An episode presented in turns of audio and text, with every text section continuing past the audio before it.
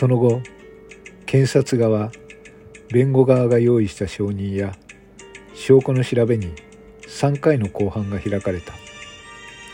第6回の公判ではいよいよ証拠調べとして最後になる被告人質問となった。弁護側から始まった質問で天野弁護士は私が事件当日電車内では右手にはカバンを持ち左手はつり革につかまっていたことを証言させ両手が塞がった状態では痴漢は行えないということを示した。そして私が過去に逮捕されるような刑事事件などを起こしたことはなく痴漢などするわけがない真面目な人間であることも裁判官に訴えた。それでは検察官反対尋問をどうぞ。天野弁護士の質問が終わり裁判長が検査官にそう流すと女検事は立ち上がり。それでは検事の長さから質問をさせていただきます。被告人は電車内で被害者がどこにいたのか全く気づかなかったと供述証者でおっしゃっていますね。はい。私は薄笑いを浮かべて尋ねる。永瀬検事の目を見て獲物を狙う目標のようだと思っていた。どんなに混雑した電車に乗っていたって自分の正面にどんな人が乗っていたかぐらいは覚えているんじゃないですか？それが普段以上に人混みにもちもみくちゃにされてしまいましてちょっと酔ってしまったのか本当に記憶にないんです。あの時のことで覚えているのは窓の外の景色ぐらいですよ。窓の外の景色？私の証言の言葉尻を巧みにつかんで永瀬検事は聞き直した。はい。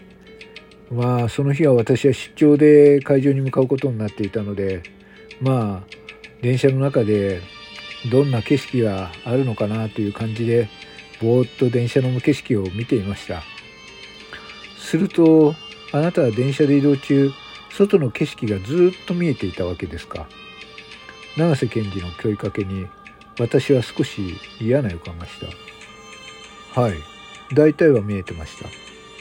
と答えた瞬間永瀬検事はこれまでより大きな声でつまりあなたの前にいた人物はあなたより背の低い少なくとも視界を遮るほどの身長はなかった人物ということになりますよね。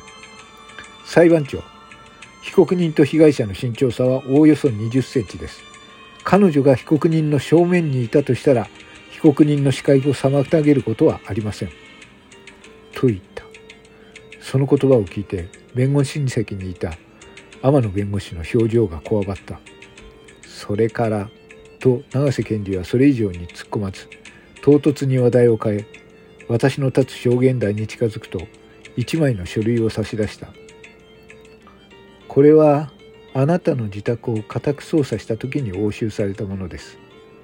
書類に貼り付けられた写真にはアダルト DVD やアダルト雑誌が写っている。私は無言でうなずいた。これらの DVD や雑誌はあなたのものですよね。はい持っちゃいけないんですか？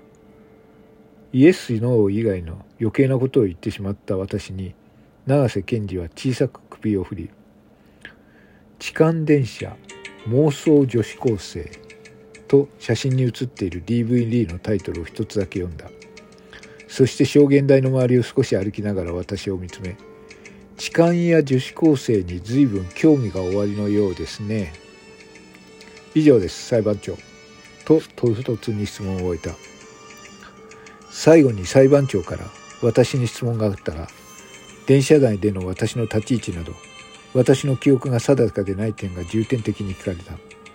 そして一通りの質問を終えると裁判長は「では次回の公判ですが」と毎度同じく淡々とした口調で締めに入った。そして次の公判以上のように被告人〇〇は知り合いと会う機会の少ない電車を利用することで事件がバレにくいと考えたまたま目をつけた被害者当時16歳に対する劣用を抑えることができない痴漢行為を働いたものであります。いつものように静まり返った校庭に永瀬源氏の声が響き渡っている。私本人への被告人質問は終了し今回は判決前最後の公判で検察側の論告求刑と弁護側の最終弁論になる。16歳という多感な少女に一生消えない傷を残した被告人の行為は到底許されるものではなく厳罰をもって臨むほかありません。よって被告人に永瀬検事はここで一瞬言葉を切り私の方をきっと睨みつけ罰金30万円に処すのが妥当かと思われますと締めくくった。はい。それでは弁護人最終弁論をどうぞ。相変わらず表情の読めない顔と口調で裁判長が言うと天野弁護士は立ち上がり私の最終弁論を始めた。弁論の趣旨は私に痴漢をはじめとした刑法犯の前科がないこと。取り調べでは終始否認を貫いていること。あるいは警察で繊維片採取には積極的に応じていることとかのほかたった今読み上げられた永瀬検事の論告求刑にあった知り合いと会う機会が少ないという電車に乗ったことは会社の指示によるもので私自身の選択したわけではないなどと原稿もなしで私を弁護していった。そして以上のように本件において被告人は被害者によって痴漢に間違われたに過ぎません。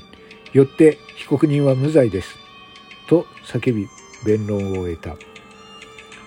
そして裁判長はしばし法廷を眺めると私に向かってこれで審理は全て終了です。最後に被告人から何か言いたいことはありますか？と尋ねてきた。私はあらかじめ天野弁護士と打ち合わせて用意してきた。